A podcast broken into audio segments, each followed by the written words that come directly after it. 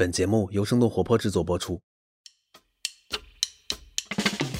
Hello Hello，大家好，欢迎大家收听我们今天的泡腾 VC，我是长得好看了不起的吃喝玩乐投资人默默。我是喜欢汉小的 VC 另一青春制作人 Ted。那今天非常高兴，其实我们邀请到的两位呃 VC 幺零幺已经出道的，刚刚出道的练习生，对，一位是我们的真思聪，对不对？因为因为我们 Ted 一直是我们群里的假思聪，然后今天我们请到了一位真的来。Hello Hello，大家好，我是真，不是我是郑思聪，对，姓氏有点像，但我其实跟王思聪没有什么关系，只是一样有钱而已啊。啊，那倒也不至于，不至于 要帅很多，打扰了。我是在 VC 练习三年，苦等，然后每天上跳 rap 篮球，但是还没有出道的小伙伴。哇，哎，他这段贯口可能已经准备了三年，这个是明显准备过的，有些小伙伴就高下立判了，就对，那我们。请这个没有准备过的小伙伴。大家好，我是曹欣欣，然后我是跟着思聪一块儿努力干事的小曹。小曹已经出道了，然后我还在练习。对，小曹现在是在哪里出道？我现在是在某机构对，是是看什么方向的？哦，我看我主要看消费、教育、零售吧。就会觉得之前跟 TED 一起写的文章对你有一些什么样的帮助吗？还是没有完全是在浪费自己的时间和生命，浪费自己的青春？还是还是帮助很大的。蔡老师给了我非常非常多的知道了什。么是不好的行业，可以在案头工作的时候回避掉这部分。没有，还是学到了很多的。对，今天特别欢迎思聪和星星，因为他们两个都为我们泡腾 VC 的优质内容贡献了很多的力量。对，刚刚思聪其实忘了介绍了，他帮我完成了我的那一篇的这是二号品牌陈默默这辈子唯一写过一篇 publish 的行业啊。的第二作者。对，就是谢谢谢谢思聪。对，今天所以特别高兴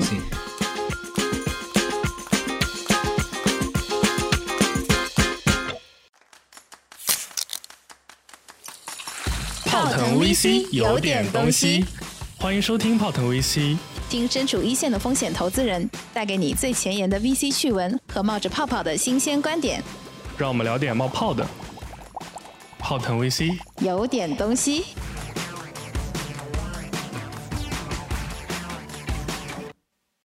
对，然后所以今天呢，就是我们两位，一位还在练习，马上要出道，然后一位刚一位刚刚出道的两位练习生呢，其实今天会跟我们一起来聊一聊关于 VC 幺零幺这个话题。就是其实我们想切入这个话题的一个呃。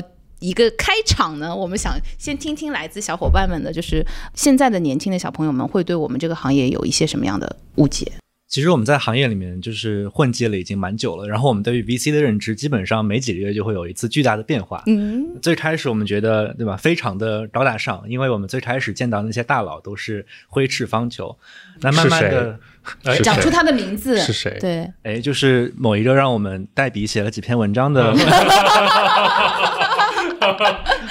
那直到这个之后，其实真的我们真的就经过了一些练习，然后进入这个行业，跟着老板就是实习啊，看行看项目做行业，这种时候觉得就会哎，依然非常的 fancy，但是好像比我们想象的还要辛苦很多。是指老板辛苦还是你辛苦？他在说我们都是泥腿子。可以取一个，要么我辛苦，要么老板辛苦。就反正也不赚钱，就赚个吆喝，就跟我们做播客一样，就为播客做到吵架，到现在为止一分钱也没赚过。好了好了，可以了，茂林神力已经立住了。然后再往后，就是我们可能到入行第二、第三年的时候，其实已经很适应这个工作了嘛。然后那个时候，其实就会思考很多这种偏就是未来的职业发展啊，包括我们自己作为小朋友，应该到底怎么去成为像在座两位这么优秀的投资人。商业互吹又开始了，这么早进入这个环节，对，也是 也是在这个圈子里面磨练很久，然后就习得了这个技能了。就是我觉得这完全不是一句鼓励啊，就是我们两个如果为标杆的话，就是就是天天讲垃圾话，可以讲到做播客，然后然后没有什么真东西啊，就感觉以后我们就是 VC 协聊的，就是核心成员。哎，其实我有一点很好奇的，我特别想问问你们，因为你们都是九八九九的两位小伙伴，就你们当时就是会考虑要看一看这个行业，或者是会想要加入这个行业做实习也好，或者是想要在这边啊、做练习生，然后出道也好，就是一开始的契机会是什么？就或者什么时候开始有这个想法的？最开始接触创投是在，就是因为我有个长期的目标，就是创业。然后创业这个事情，就当时大概高中毕业吧，那个时候就是也也不懂，然后那时候二零一七年嘛，当时习主席提了大众创业、万众创新，然后我就非常响应主席的号召。对，然后我当时还在美国，然后然后国内的一些孵化器就找到我说，能不能帮我做一些海外的项目引回？我也不知道他为什么找我。嗯，因为你是核心的社交节点，因为他是小伙伴们中的 KOC 小太阳可能因为他是其他不认识其他留学的人吧。对，anyway，就是因为这个契机，然后，嗯、我就开始跟国内的一些投资机构、孵化器打交道。然后那个时候发现说，创业这个事情其实是有方法论的，然后这些方法论其实沉淀在这些投资人身上，沉淀在这些头部的机构里。比如就是不在中国有业务的 A 十六 Z，比如巨树，就这个事情是一个窗口，然后它让我打开了创投的大门，然后就觉得可以可以试一下吧，因为你每天做的工作也是在跟比较优秀的创业者打交道，那这个其实是让我觉得成长会比较快的，然后就跳进了这个坑里，嗯，然后发现就跳不出来了。明白。哎，思聪呢？当时我就是作为一个不太优秀的创业者跳进了这个坑里，大学就创业吗？还是非常年轻，然后想做点事情。那当时就一六年、一五年，然后小朋友想做的事情，第一反应就做了平台。嗯，但是网站都搭好了，哎，发现平台一边没有人，另一边也没有人，是要卖衣服，还是送快递，还是做服务的平台，就这件事一听就很扯，对不对？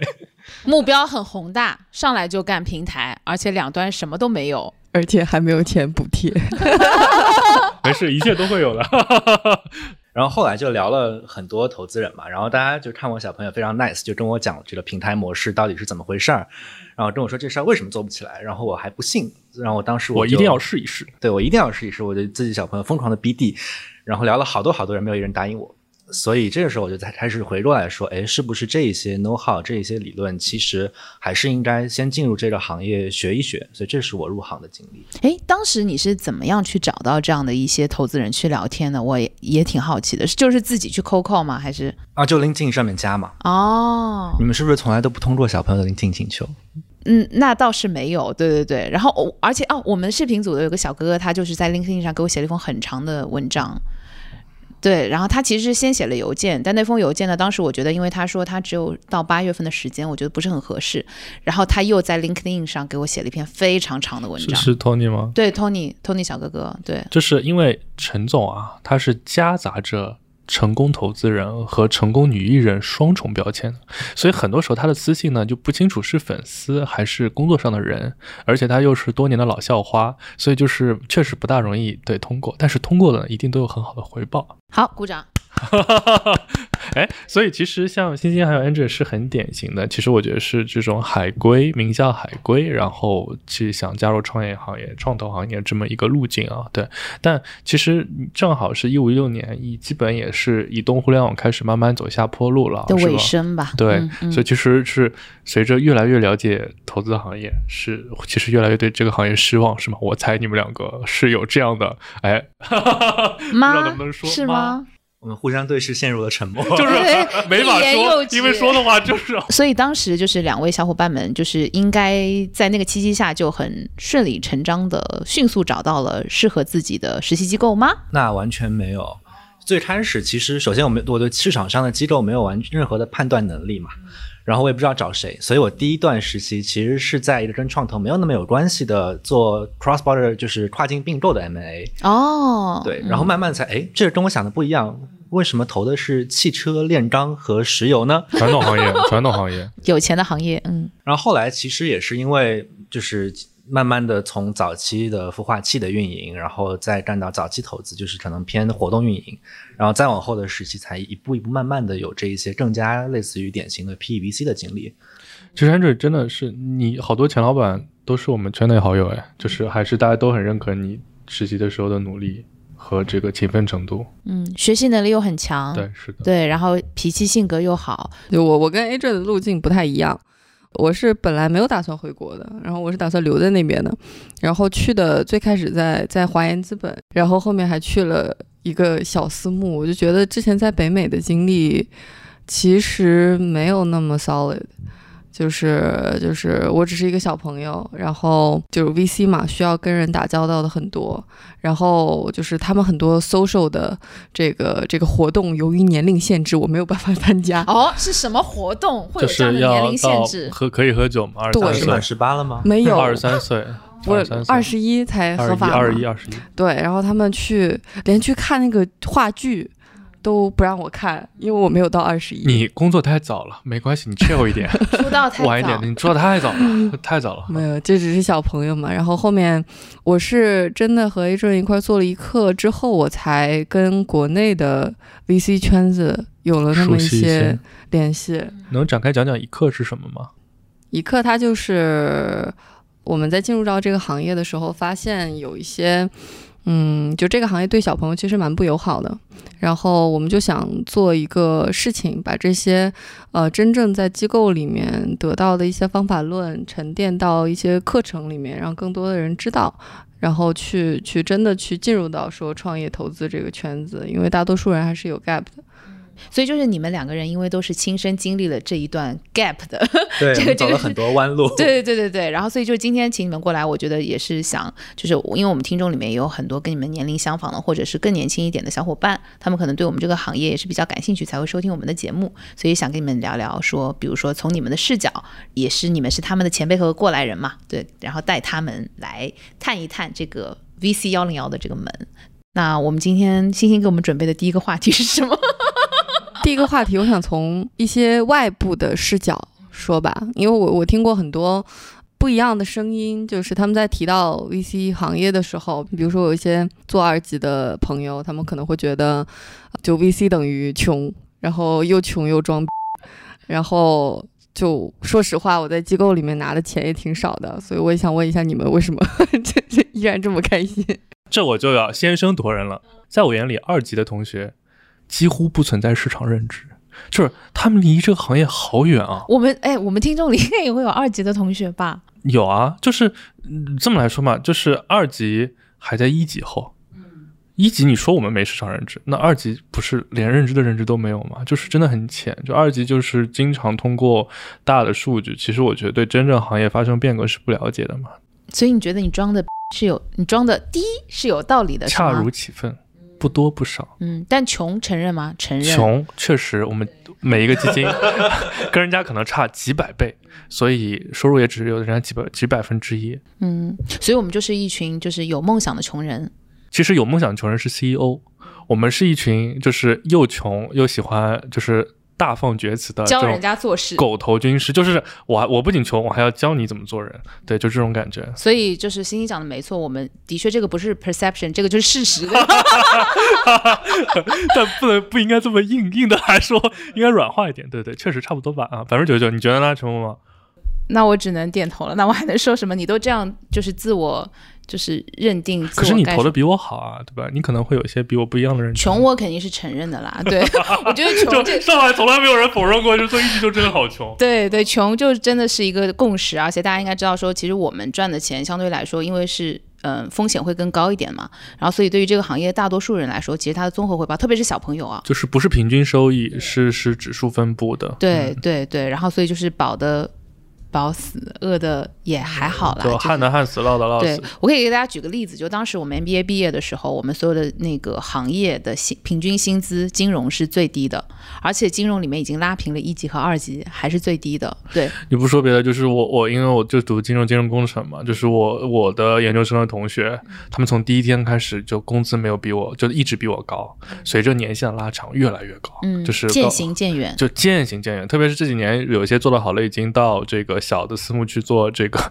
基金经理了，那我哎就就是新财富上的人物。嗯，但我们乐观一点，这个不会厚积薄发吗？我们也是这么骗自己的啦，这个话不应该你来说啊，是应该晚上照镜子的时候我们自己加油鼓励自己的时候说的。对，所以所以这是为什么我们现在还留在这个行业的一个原因吧，就是我觉得还是很有趣。好了，第一个就已经被锤死了，那还有什么吗？另外一个就是渣吧，我有很多个朋友的一个反馈，就是他们总会说一句话叫 “VC 出渣男”，所以这个我想采访一下两位。这个我就真的不是很了解了，那只能太太来回答了。这个我也不是很了解。不是你想让我说说什么？这是一个陈述句。你说 VC 出渣男，我只能说是还是不是，是吧？对对对，就是是这样吗？或者就是你可以讲一下你遇到过什么诱惑，因为我这种级别的人其实没有什么太多面对诱惑的机会，但是我觉得像你们这么高级别的人，应该会有遇到什么。诱惑？哎，思聪有遇到过什么诱惑吗？女投资人有对你那个啊，哪个就不知道啊，因为因为思聪还做过一段时间卖方，对不对？卖方不会有什么诱惑啊？就是卖方是负责诱惑别人，最大的诱惑就是每天干到十二点钟，然后想外卖睡觉。外卖的诱惑。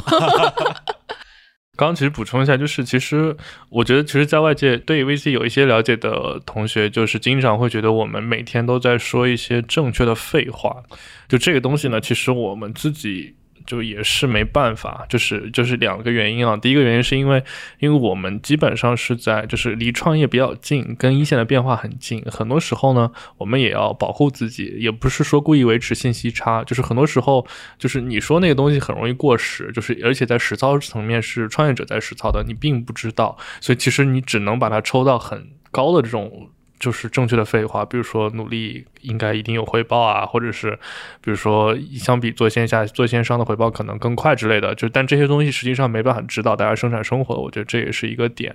对，然后另外一个点就是大家喜欢说正确的废话，也是因为就是我觉得大部分投资人其实不管年限的长短，其实我觉得以个人为维度很难形成自己的投资逻辑和方法论。所以这个市场，我们一级市场又是一个回音很明显的，就是比如说今天行业的大大大佬沈哥，或者是哪个大哥张哥张哥一说，哎，张哥有好几个张哥啊，你们要抢一下座次了。就是张哥就一说什么什么话，今天时间的朋友了，所有人都去跟时间做朋友，也不知道怎么做朋友。然后明天又说要干嘛为梦想窒息，所有人又开始去为梦想窒息，对吧？后天哎，反正就是就回音特别特别明显，这也是一个这个行业的特点。所以你说 VC 会不会出渣男，我我也不知道啊。哎，为什么这个这个跟渣男有什么关系呢？渣男的特点是什么？典型的就是处处留情，不主动，不拒绝，就是他他说很多 no 嘛，嗯。这其实还是跟我们的工作性质有一点点像，因为比如说像以陈总为例吧，优秀投资人可能一年要看上千份 BP，聊两三百个项目，但其实他一年真的投的就差不多就两三个吧，漏斗不到百分之一，嗯，所以其实就是处处留情。然后绝大多数情况是在 say no 的，但是你这个 no 呢，你不能很决绝，就直接一刀割袍断义，不行，为什么呢？因为他明年说不定就把公司做起来了，所以你还得跟他就是藕断丝连，保持暧昧我。现在虽然没办法，但是还有机会，对，以后再来。所以这种行为模式，难处，我真的很难，对对对，或者我不直接拒绝你，但是，所以这种行为模式 其实是有一点渣哦，对，但这是我们行业的这个属性决定的嘛，对，也没办法。其实换一个角度，很多会融资的 CEO 也很渣，他上来，比如说你给他开个 TS，他说，哎，一定让你投，没问题。过一天，那个大数基金给了我比你估值高三倍的，怎么办？然后你说我马上抬抬吗？然后开搞不好抬好以后，哎，人家连董事会席位都不要。然后哎，那我马上去搞，搞完之后，哎，反正搞到最后你是赔标的，这个时候你就觉得我应该在车底，而不是在车里。结果他最后再来一句，下轮一定让你进。这本质上有什么区别？所以就这，哎，你明白？你说谁渣男？可能是两个渣男在聊天吧，就是本就是质上。就是两个海王的 PK。哎，我觉得有点这个意思了。对高手你很难手过招说谁是受害者，我觉得我们都是这个行业的受害者。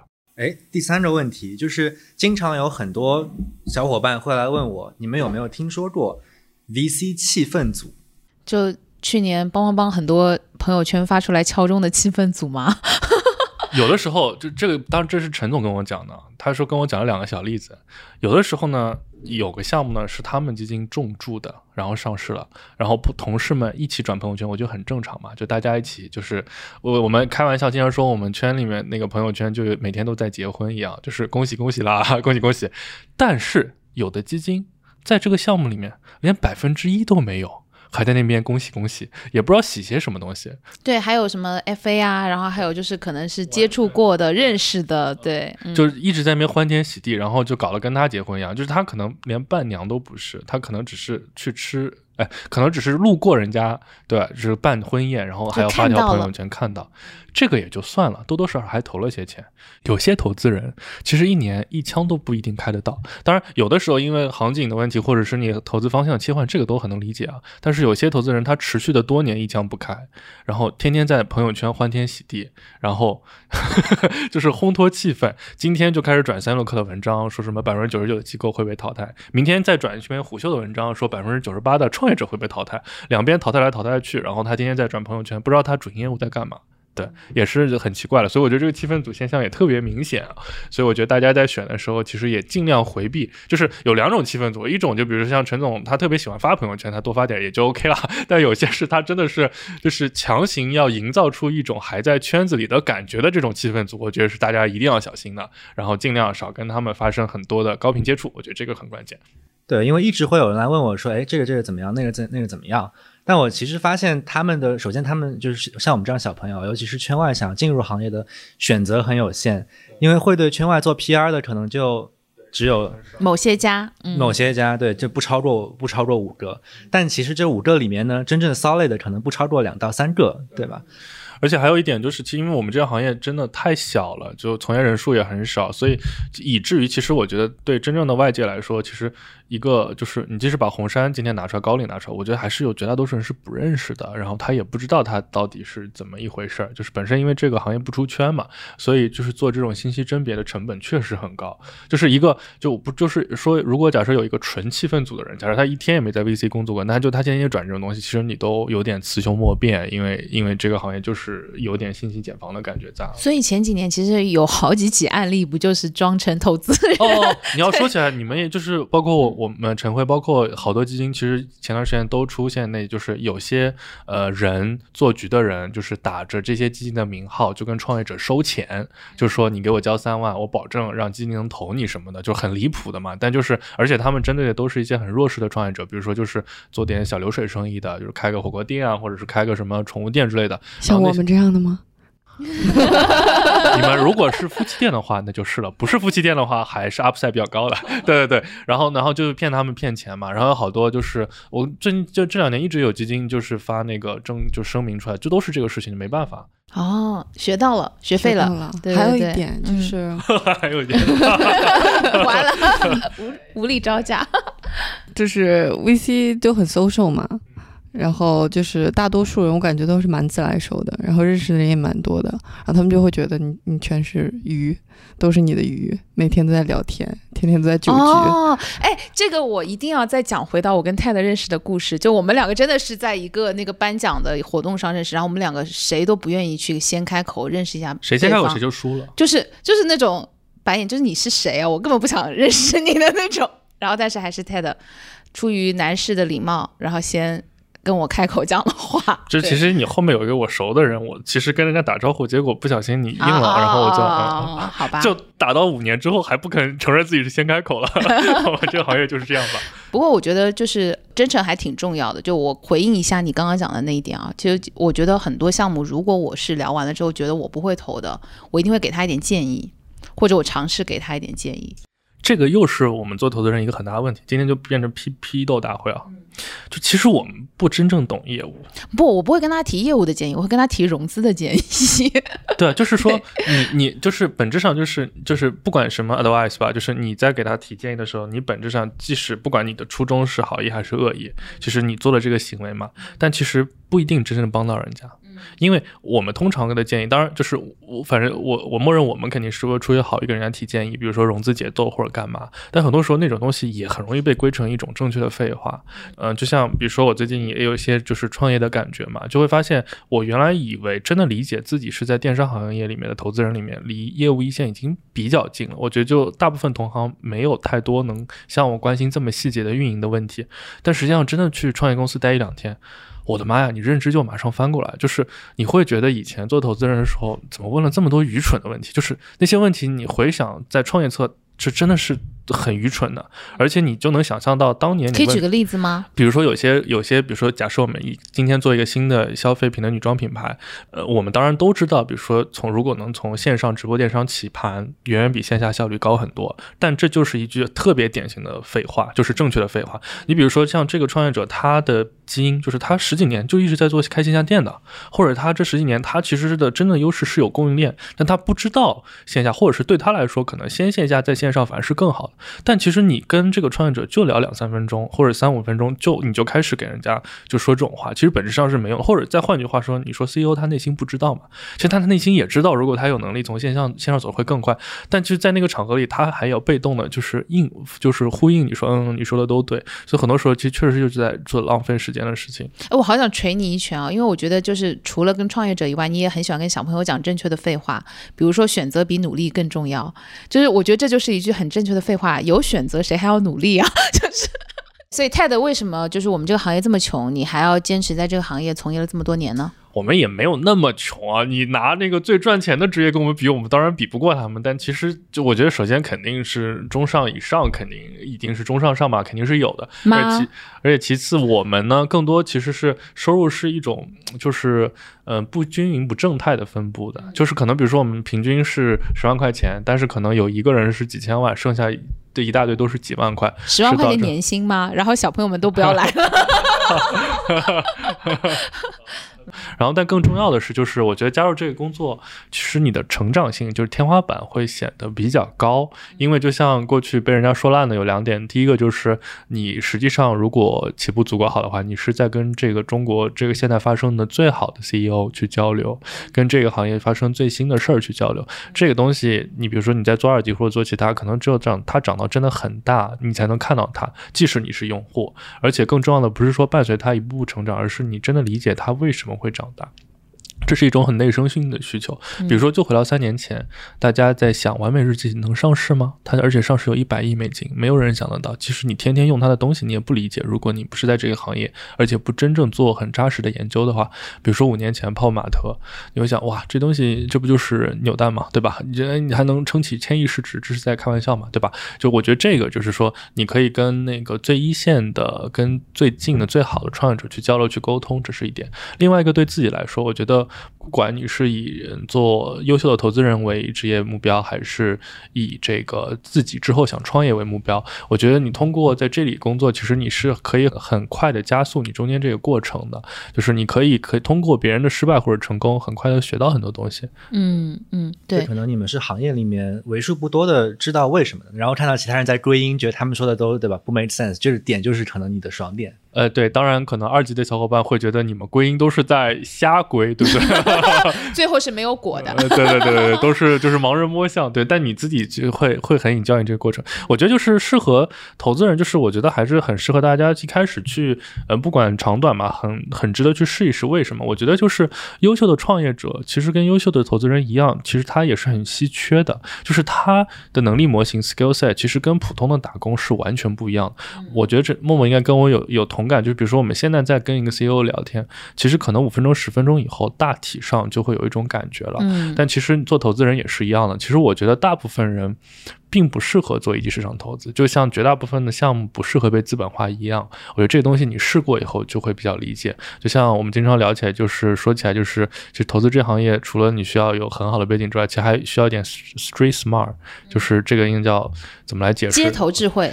就是这种 对市市井的这种 这种小聪明，对对对。但这种东西是跟你多读多少书没关系，而且就是你很快就会试出在这个行业适不适合，但它很值得去试。嗯，所以我不知道像星星，然后或者是思聪，你们作为这个刚出道的或者准备出道的小伙伴，你们会比较关注一些什么样的问题在这个行业里面？其实我就特别想，因为平时跟老板沟通很少有直接说，你觉得一个理想的 intern 是长得什么样子，对吧？因为如果跟我不一样，他可能可能也不会直接告诉我，不会跟你实话实说。对，他就说啊，还不错，都挺好。对，所以就是在你们两位之前带过的实习生当中，哎，有什么特质是你们提炼出来，然后觉得特别重要的？嗯，我都没有带过实习生，哎，就没有这种荣幸带实习生。不是，就是因为我们基金就是所有的人，包括合伙人，其实大家都还蛮 hands on 的。然后我们是最近才刚刚有了实习生，然后我们就是会发现有实习生的好处是，他真的是会自己就是最最好的实习生做 dirty work，不不不，他是会自己找找方法。proactive，对对，就是比如说我们呃要做某一个行业的研究或者什么之类，他会自己去找一些野生的，比如说数据源，然后或者他自己找一些行之有效的方式。然后我觉得这个东西可能是在于说他在背后自己真的有思考。他背后的框架和逻辑什么，可能跟我们平时常用的是不太一样的，因为我们看到很多比较新鲜方向，像刚刚泰德说的，可能是二级都还没有关注到的，所以他要去找一些现成的行业或者是一些现成的数据是很难找的。那这个时候就会有很多是真的是需要你在各种各样不同的数据源里面去筛选出来，我觉得好劝退啊。劝退吗？对，找数啊，这是我们最讨厌的事情。思考的方法吧，我觉得我比嗯较疑惑的点，怎么真正做到独立思考？因为信息非常多，噪声也非常多。很多时候我在看一个项目的时候，这是我真实的体会啊，就是我觉得我不敢下一个判断，因为我看的不够多，我也没有经历过周期，然后这个时候就很难。其实我觉得，在我小的时候是最勇于下判断的时候，因为无知者无畏。就是其实我觉得，就是在我在我小的时候，之前有一期节目我有提到过，就是那个时候我去面试，有一次是 case study，然后因为我没有准备过，所以我不知道那个是 case study。然后拿到那张纸的时候，我一个问题都没问，我直接给了一个结论。这不是一个，这不是一个好的例子，对。但是我觉得，其实对于很多小朋友来说，他是可以直接有一种主观判断，对，然后往往对于一级市场来说，你能有自己的主观判断，是在你的客观判断之上是加分的。我不知道有没有讲清楚这个点。对我核心问题是，它最终一定会有一个主观的判断嘛，但是你需要做大量的研究，包括你需要懂，我觉得懂一些吧，然后你才能去下这个这个判断，不然即使你下了判断，它有可能是错的，那这个时候我就没有办法去证伪它。就是会被锤，要么就自己锤自己，要么就被老板锤。是的，我就是 两边都在锤，自己锤完被老板锤。你们有被 PUA 过吗？所以我有一个朋友，又无中生有了。他经历的，我不知道这是不是叫 PUA 啊？就是他经历的，就是比如说他他在入职第一天，然后老板就会跟他说你不 qualified，然后他就心里有一个疑问，就是有原因吗？没有原因，就是我不 qualified，你为什么要招我？然后招完了之后呢，就是持续的这样子，然后老板也并没有给他有什么正反馈，就是没有正反馈。但他与此同时还有在干活。对，有在干活，干得勤勤恳恳，像头牛一样。然后，然后最后他就受不了了，然后就走了。所以这算 PUA 吗？那老板给过解决方案吗？还是单纯的？没有哇哦，你们会遇到这种人吗？在工作当中，无论是创业者还是我遇到，过，就是在你给他 deliver 你的所有的这个工作的这个环节当中，他并没有给你任何的没有任何 feedback。正反馈或负反馈。对嗯，然后就是石沉大海的一个结论。对，第一个石沉大海，要么他给我的反馈就是一些负的反馈，然后负的反馈就也没有什么价值。是不是因为他们也不知道他们想要的到底是什么？因为我觉得有一个特点是，这个行业其实蛮注重单兵作战能力的，对，所以我觉得对于很多小朋友来说，包括很多刚入行的年轻人来说，他可能会有一段时间比较 suffer，是说没有人真的能带他。怎么讲？呃，传统一点讲的话，它有点像师徒制，就是如果你运气好，碰到一个好的老板，然后他愿意手把手的去教你，但对于大多数年轻人来说，他直接从就是理论知识，然后跳到工作场景当中，他会有一的确是会有一点 gap。很多时候我连理论知识都没有，就因为我是一个半路出家，我从来没有学过财务，学过会计。然后我直到入行半年之后，我才知道 UE 模型到底是什么。然后那个时候我还就是非常兴奋，跑去问我老板说：“哎，我总结出了一个可以拆他们财务模型的框架，你帮我看一看。”然后他说：“啊，这不就是这不就是 UE 模型吗？” 哦，不好意思，这资料没有给你看过。啊？对，就会有这样的，就是这种，因为基金本身也有就保密的合规的这种诉求嘛，然后很多的老板他可能也想不起来说这方面是要再跟你说一下的。然后我还有另外的一些朋友，他们可能对于整个判断的全貌其实也是不清楚的，因为很多的时候，嗯，就是可能投资人也没有办法把立刻做的决策整个没有完善逻辑讲出来嘛。那这个时候就可能是医生离职三个月之后发现，哎，这个我看过的案子原来我们投了。就之前的整个投决的判断都是不清楚的。嗯，对嗯，我不知道，就是基金会不会有这种比较严的 compliance？那这种时候其实就也很难说我学到了什么嘛，因为当时的整体的判断，包括我自己交上去的东西，都没有人来系统性的跟你讲一遍，说，哎，我是怎么看的，然后这个反馈是什么，因为可能不方便讲。嗯，我觉得可能这个行业已经是对小朋友来说最 friendly 的行业。为什么这样来说？是因为其实你还是有机会看到一个事情的全貌的。对于很多其他的行业来讲，其实小朋友可能刚入职就是，特别是应届生，他可能就是一颗螺丝钉，就我只要做好自己就是手头的这一点点的一个职能的工作就好了。然后，但是其实对于这个行业，就是刚刚 Ted 讲的，就是小小伙伴们可能有机会可以成长的，就是更快，因为你能够从一个相对比较高的视角来看这个事情的全貌。但是我我我也很有体感，因为我当时是从那个音符，然后跳到嗯我之前那家 FA 机构的时候，其实我是完全没有任何相关行业的从业经验的，对，然后我是低跳到就是可能就是会有人盯着我，然后告诉我说 Excel 你要怎么去贴数据。对，然后那段时间其实我非常非常的 suffer，对，因为我觉得对于任何一个人来说都一样，就是你会有点 frustrate，就是特别是对于比如说嗯一些比较好学校毕业的小朋友，就是他会觉得这么这么基础的事情，其实我不用你来教给我做，然后我也可以把它做得很好。但是我回过头来想，我真的知道这件事情该怎么做吗？其实我完全不知道。对但我觉得嗯这个是你们的锅，就是这是行业的锅。因为在其他的行业里面，其实都会有一些很系统化的培训嘛对对，嗯但在这个行业里面，就是很多时候，我也是做了一课之后，也会请投资人过来分享他们的行业逻辑。然后我发现，就是他们花了一个小时把这些要点都讲清楚了，然后这些是我前面可能自己看了十个案子、二十个案子。做了五十个 memo 都没有办法总结出来的东西，所以这种时候我会觉得非常难受，因为它太低效了，就它没有这种知识的系统化的传承。嗯，而且也没有这种就是 Bible。对吧？就是其他的任何行业，其实你都是有迹可循的。然后包括你有一些比较成熟的企业的这一些内部的干来，你可以去找。然后，但是我们这个行业好像似乎还是靠人传人，师徒制人传人。人传人。对对，刚刚提到这儿，我有一个就是想 argue 的点吧，就是你刚刚说这个行业对于小朋友其实很友好嘛，嗯但是我们带过的。呃，有一些学员吧，他其实他来找我们的诉求，就是觉得这个行业对小朋友太不友好了，不友好了，非常不友好。我我不知我不知道怎么去入手，所以你觉得就是想要进入到这个行业，或者是在这个行业做得好，需要具备的一些核心能力有哪些？对，一个是我觉得可能是真的是 proactive 的自主学习能力吧，但我觉得这个真的是很难。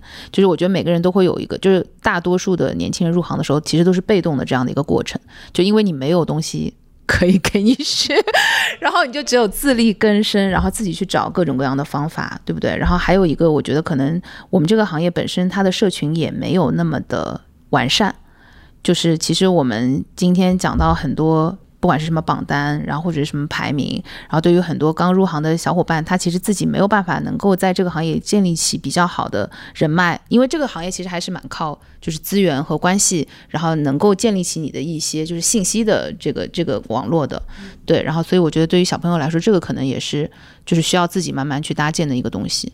我们也听过一个数据，就是所有的投资机构一年招的人本来就很少嘛，然后这些招的实习生里面，可能有四分之三全都是之前就认识，然后内部消化掉的。所以我们在市场上看到的那些可能一千个人投递、两千人投投递的岗位，其实都是就是一些很难、非常内卷的岗位，而实际上。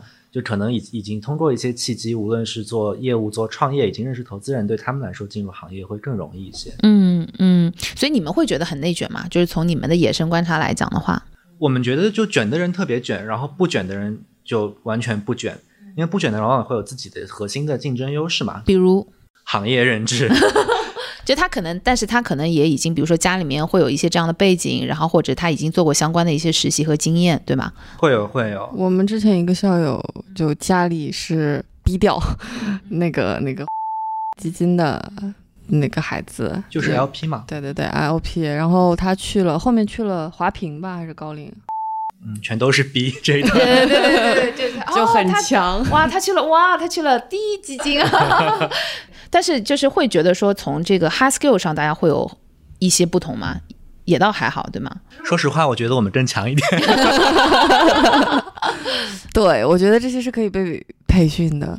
所以你们觉得可以被培训吗？可以。其实我觉得是可以被培训的，但是我很遗憾，以前 就我出道的时候没有这样的东西，然后就很多东西其实是绕了一些弯路去自学的，而且。当你是靠自学的时候，其实有可能你以为走的是 shortcut，但实际上是弯路嘛。就你回过头来看，说哦，其实我还是应该要去补一补这些东西的，就会有这样的体感。特别是我可以就是很坦白的说，我觉得我自己财务功底真的是很差的。对，哪怕是读过 MBA，对，但我觉得，因为你其实没有真正在那个岗位的一线做过，然后你有很多东西认知就可能不够深入。对，所以有很多是后续的，慢慢的一点一点再去叠加的学习效率，其实相对来说是比较低的。嗯。其实我觉得投资人能力啊，其实它分两部分。我觉得刚入行的时候的很多的硬技能和硬储备是真的可以被培训的。就像默默刚刚说的，他真的很希望回到那个时间点，有些人可以教他一些基本功。举个例子，比如说现在创投领域能值得被大家看的，可能就是八到十个细分品类。比如说我看电商就看电商，我看医疗就是看医疗。首先，因为你刚毕业或者工作两三年，即使即使在工作三四年以内吧，你其实谈不上对整个行业有什么很大的认知。比如说你。在一家制药公司，你做这个新药研发，比如说某一种靶向药，但你在做医疗投资的时候，可是要从器械看到制药，然后从渠道看到流通，所有东西都要看的。你在中间一个环节，你确实这个点的认知很足，但是拉到行业你是没有的，但又不能很宏观。我们今天又不是在招经济学家，对吧？你又不可能就是只看那个公开的信息去收集一些，比如说医疗行业的大的、中的，当然这些辛苦工作也应该做，但就是这种东西，其实我觉得一开始如果。有机会的话，这部分是可以被培训的。刚才泰德提到八到十个领域的时候，然后我跟星星就开始对视，然后过了两秒钟，他是默默对视，说到底是哪八到十个领域，完全没有任何概念。我按传统的分法啊，就是首先有一些独立的能垂直的，就比如说教育的投资人，通常不大跨类，这是教育；医疗的投资人不大跨类。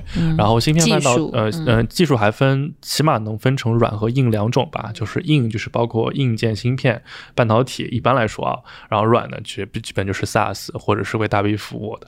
然后剩下的一些比较大的品类，就是大消费里面，可能比如说像可以分成是原来看平台类的，还是看消费品的。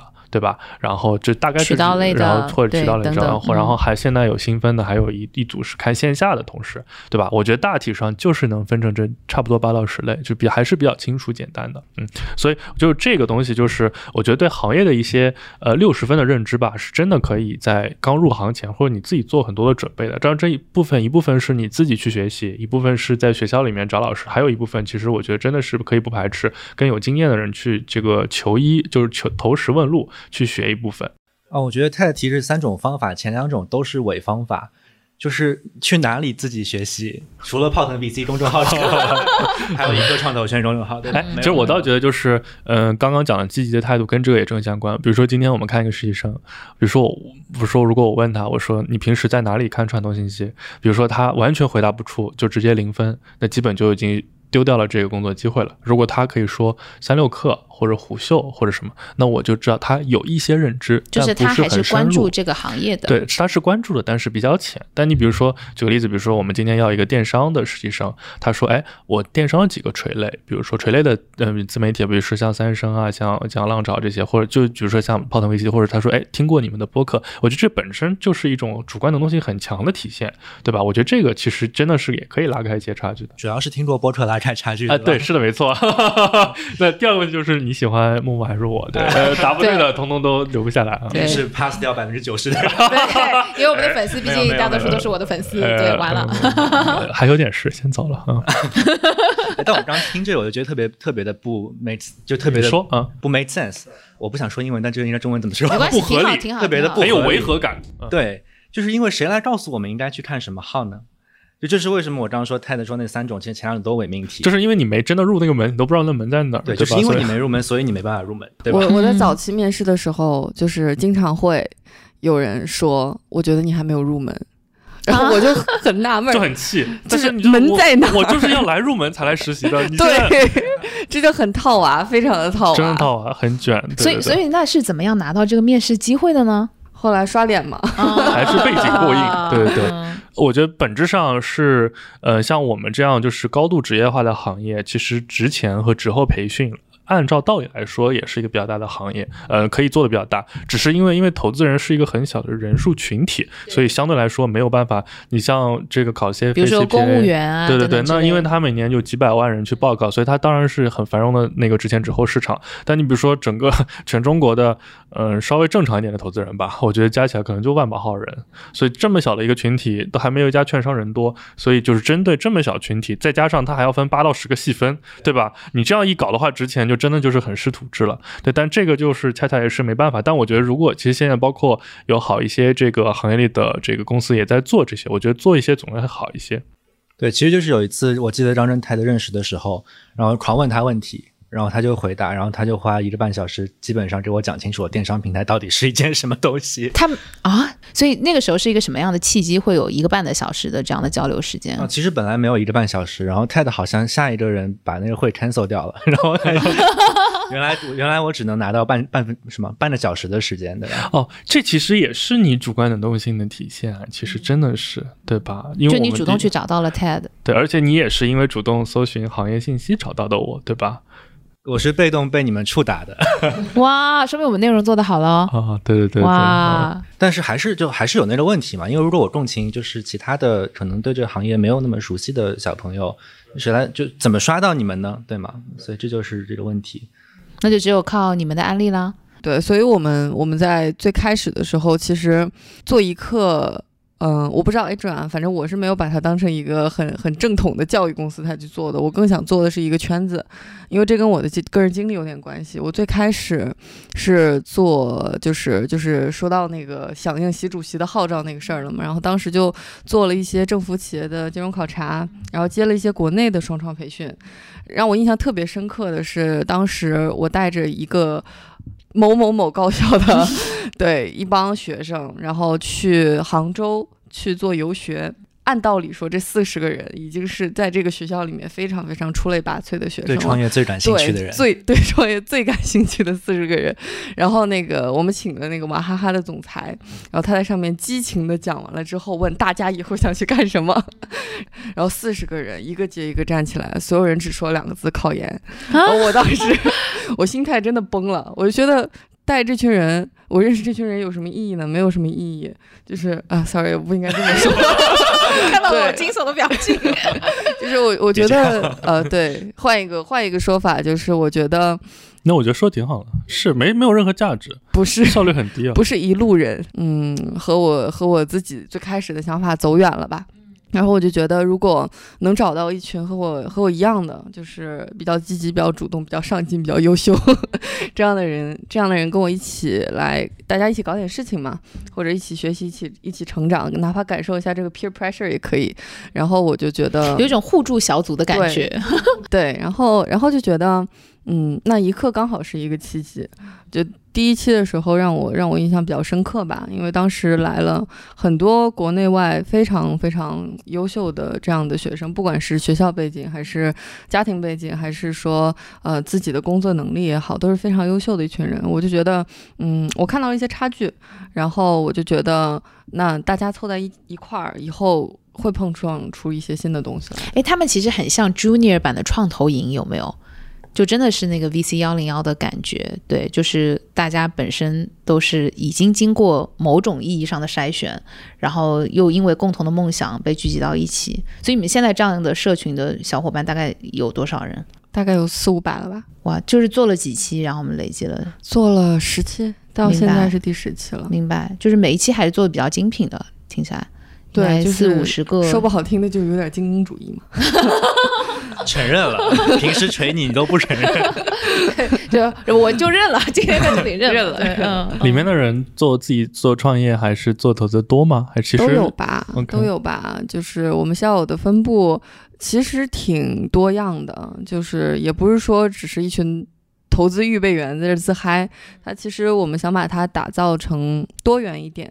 比如说一个一个线下的这么一个环境，呃，它里面可能会有一些在大厂里面做产品的、做战略的，他们可能会带一些业内的视角，然后也会有一些这个做投资的，然后哪怕是 IB 啊等等偏金融的这些视角。那还有一部分就是可能自己在做创业，这是这其实也不少，因为他们来这儿的诉求，一方面可能是想找到自己的合伙人，然后一方面呢，可能是就是也是给自己找找投资吧，因为其实我们提供的环境就是你也可以和投资人有这些接触嘛。那还有一部分人，这个其实是我一开始没有太想到的，他们是呃，比如说我们之前一个校友吧，他是。牛津大学的一个化学博士，嗯然后还有一个哈佛医学院的，然后他们其实都是在自己的这个专业领域已已经经不错了。已经非常 top 的这样的一群人了，可能未来的科学家，对 我儿时的梦想。对，对对对，然后然后他们也会来，然后他们会来，他们的诉求其实就是我要认，识不同领域的人，他觉得一直做学术其实是挺无聊的一个事儿。我之前有一阵子天天跟一个 CMU 的大哥打电话，他是呃学机器吧，machine learning 的这种东西，嗯机器学习其实 AI 的那个对就是卡耐基梅隆嘛，这个大学如果大家不知道的话，它就是北美的一个技校，就是很多高科技的人才，就是可能跟工程相关的都会在那儿。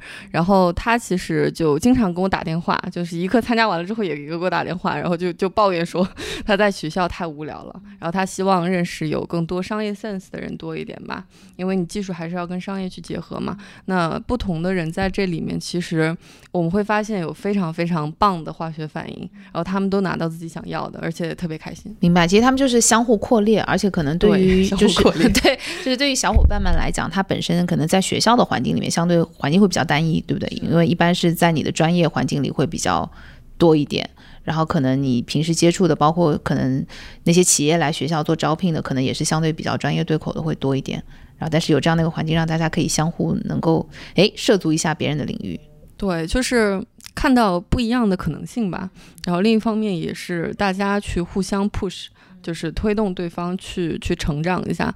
嗯，我我比较有成就感的一个时候是，嗯，我们之前有个学员，然后他年纪比较大了，我们学员年龄跨度都 他说年龄比较大，等会儿等会儿说出个很年轻的 那个 对，他九二年的，哇，哦天的，我们已经是老年人了。没有资格上人家的课，哎，我们平均的应该年龄是多少？平均学员的年龄大概是多少？七九八，每年长一岁嘛。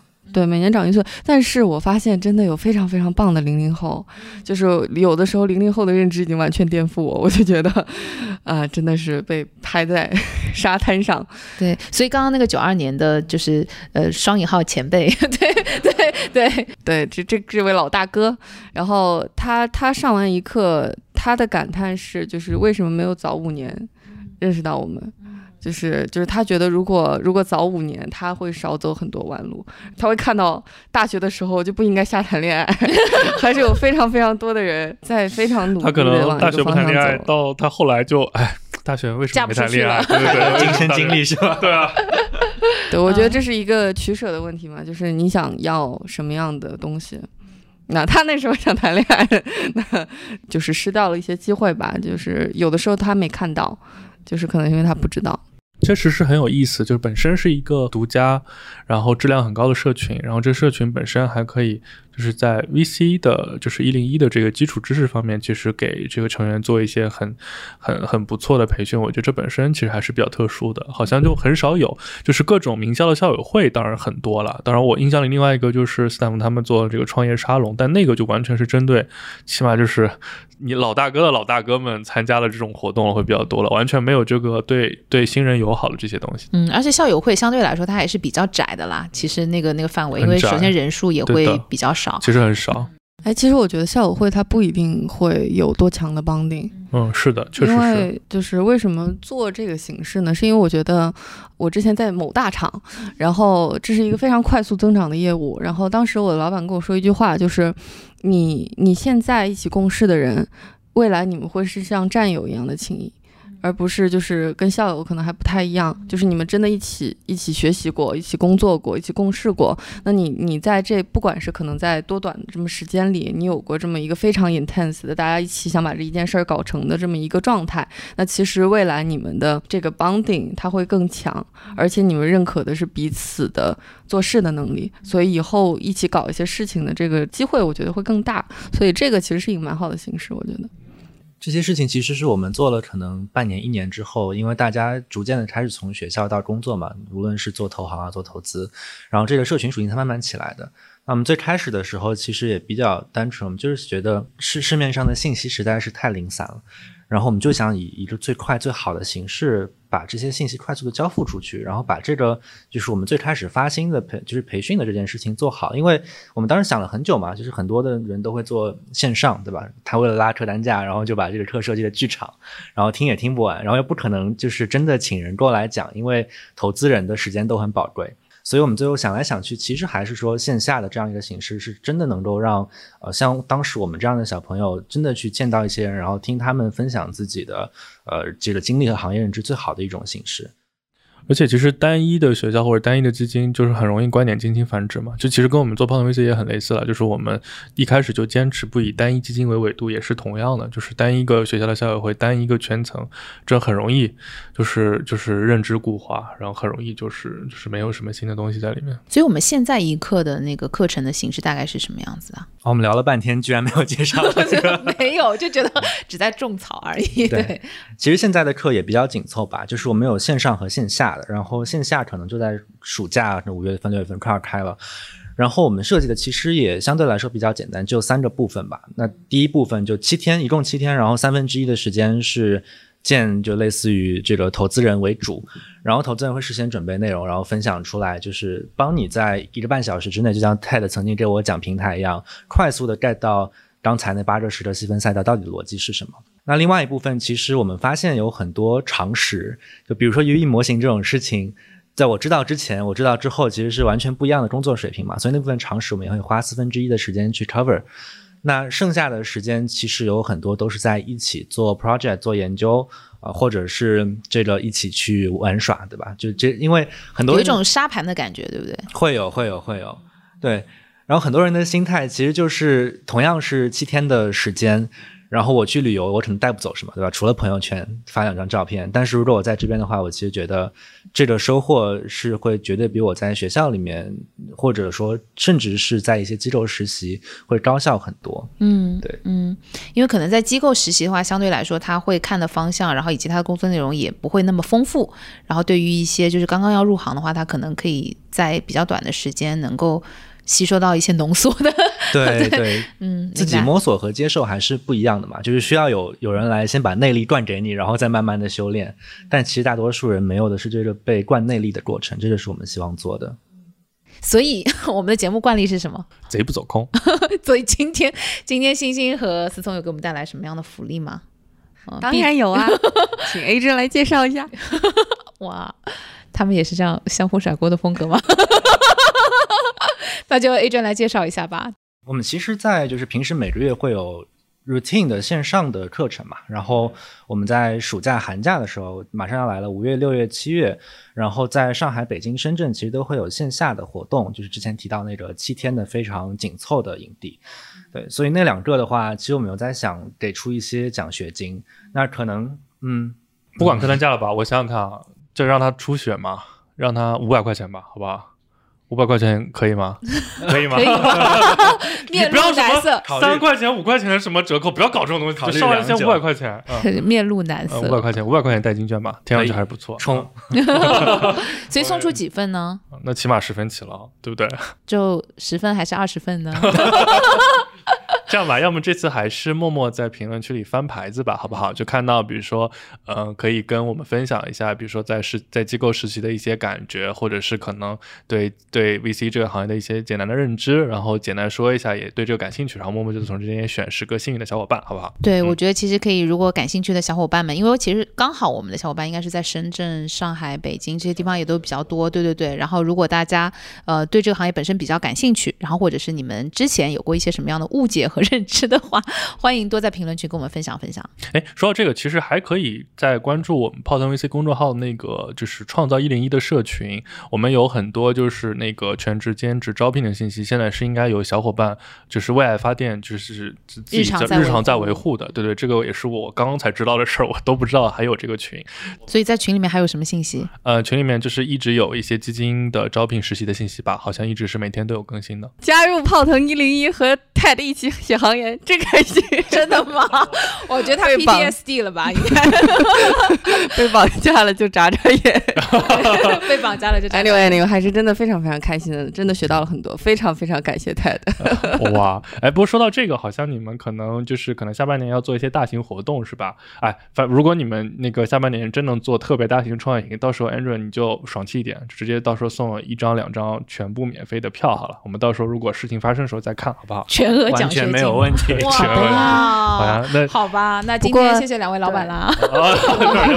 不过奖学金是要申请的，啊所以要通过面试是吧？才会有资格。整个 program 也是由于为了我们整个线下的校友的一个体验和大家未来学习的这个相互交流，呃，我们加入这个营地其实是要有一步简单的筛选的，不会像 TED 或者默默选实习生那么艰难，但是也是有一定门槛的。我们想真正选出一些非常优秀且上进的小伙伴来一嗯起加入是吧？啊，对，会有一个小面试，但这个很很很 chill，所以欢迎大家。就我觉得他就是有十年轻十几岁的你，就是年轻几岁的你，就是还是很有精英人设的。就是我们这边礼物都送完了，他还是要坚持面试一下，他生怕就是像年轻的我这种人 鱼目混混珠混混进去，对对，对，哇，又很要，哎，所以就是嗯有理有据，好吧？好吧，今天就真的非常谢谢星星和思聪来给我们送福利，然后分享了来自他们的野生观察。对，然后希望大家就是对我们这个行业不要有太多正面的光环或者负面的光环，它就对我们来说其实就是一个一份正常的工作而已，虽然它可能比较特殊，对，大家都是打工人儿。都是打工人。嗯，对，好吧，那我们就船今天就这样了，好不好继？续去搬砖啦。嗯，好，嗯大家拜拜拜，谢谢拜各位，谢谢拜拜拜拜拜拜。听完之后别忘了跟朋友们分享一下，关注我们的公众号“生动活泼声是声音的声。”，并在对话框回复“泡腾 VC” 就可以扫码加入我们的听众群啦。如果遇到任何问题，可以咨询我们的小助手。小助手的微信号是声 FM 一，一是阿拉伯数字的一哦。我们下期再见，拜拜拜拜拜。